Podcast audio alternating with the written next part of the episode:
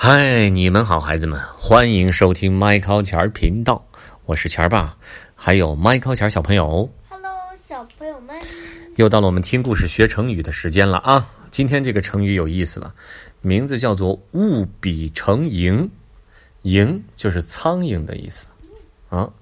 我一开始还以为是物比成语呢。成蝇，哎，咱们听一听啊。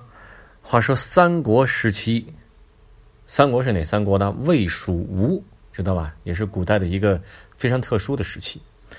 吴国啊，有一位著名的画家叫做曹不兴，他很擅长画龙、虎和马。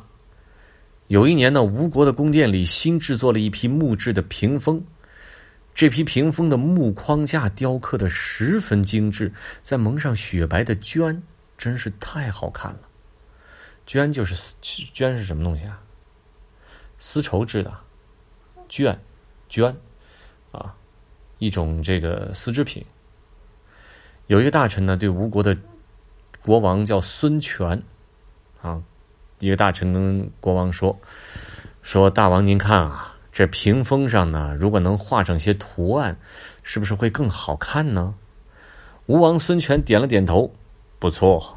那依你看，让谁来画这屏风最合适啊？大臣不假思索的回答：“当然是请最有名的曹不兴啊。”孙权点了点头，派人立刻把曹不兴请了来。这曹不兴，嗯。我再说句话可以吗？这曹不兴这词儿，这个名字有点奇怪。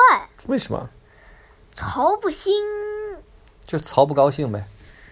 我觉得应该是曹，曹不不像鱼那样兴。曹不像鱼那样兴。他是高兴的兴。知道吧？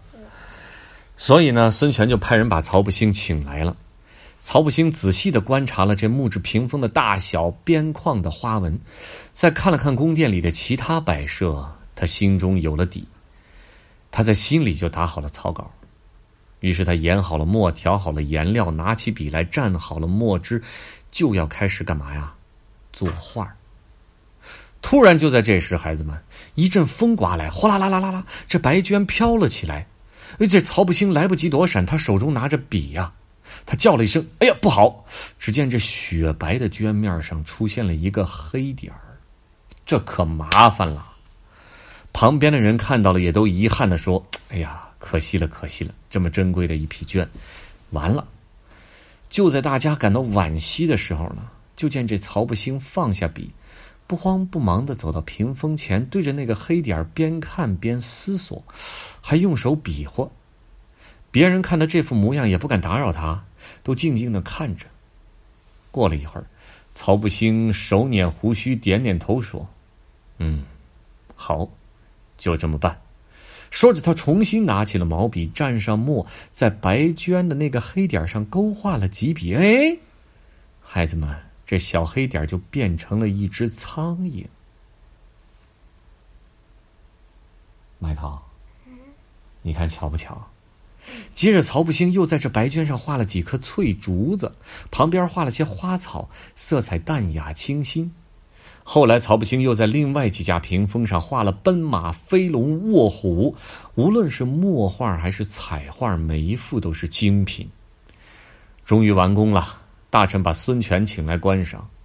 孙权边看边夸奖：“嗯，好，画的好啊！”当他走到那架翠竹花草屏风前，更是赞不绝口，越看越喜欢。这时候呢，他忽然发现这画上怎么落了一只苍蝇啊？就用手去轰这苍蝇，边轰啊还边念叨着：“哎，这可奇怪了，这苍蝇的胆子几十变这么大了，轰都轰不走啊！为什么轰不走？这画的那对呀、啊，他凑近了一瞧，才发现原来是一只画上去的苍蝇。大臣连忙上前解释，孙权听了哈哈大笑，说道：“哈哈哈，曹不兴啊，曹不兴啊，你这只苍蝇虽然是物比，却是神来之笔呀、啊。”后来人们就用“物比成蝇”这个成语来比喻绘画技艺非常高超，画的都能以假乱真了。孩子们，如果以后你们看到谁画的特别的画画画的特别好啊，哎，也可以称赞，画的特别像啊。物比成形，就像活的一样，对不对？？Michael 也会画，，Michael 画他那蜗牛画的，画的，他蜗牛画的就像一块石头一样，这叫物比成形吗？不叫啊，不叫，那你给我举个例子吧。也讲不出来，嗯，想不出来。你想想，别老想着睡觉。嗯嗯，比如说你见过什么画儿，或者说见过什么样的有这种物比成形的感觉？太像了。就是说，还真想不出来。你记得咱们在那个这个美国的博物馆里看到那些人物画像吗？看到那些山水吗？看到那些这个这个风光，比如草原、天空，你感觉就像人能走进那个画里一样。你感觉呢？对呀、那是物成形。啊，有以假乱真的效果，是不是？嗯，对啊、好，今天这个成语记住啊，孩子们叫什么呀？物比成盈，好吗？嗯，The end，拜拜。